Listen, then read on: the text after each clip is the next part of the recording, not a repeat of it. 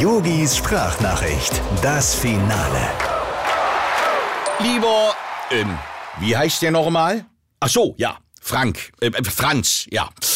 Lieber Franz, zunächst einmal übermittel ich dir hier auf diesem Wege meine herzlichsten Glückwünsche zum Geburtstag. Ja, warum mache ich das? Naja, weil du mich ja mal wieder nicht eingeladen hast. Eine Frechheit ist das, nur mal so am Rande bemerkt. Ja, aber Franz, mit 77 Jahren, da kannst du natürlich auf wahnsinnig viele Erfolge zurückblicken. Ja, sicher. Du bist Weltmeister geworden, als Spieler und als Trainer. Und das auch noch komplett ohne irgendeine Trainerlizenz. Ja, das macht dir auch keiner mehr nach. Ja, was denn, Franz? Das ist so, als würde man nie einen Führerschein machen und dann wird man plötzlich Formel 1 Weltmeister. Meister. du Teufelskerl. Ja, aber du hast ja auch noch viel mehr geschafft. Ja? Du hast zum Beispiel Uli Hoeneß erschaffen. Gut, das war jetzt vielleicht nicht unbedingt dein Meisterwerk, da hättest du ruhig noch mal drüber fallen können, aber komm.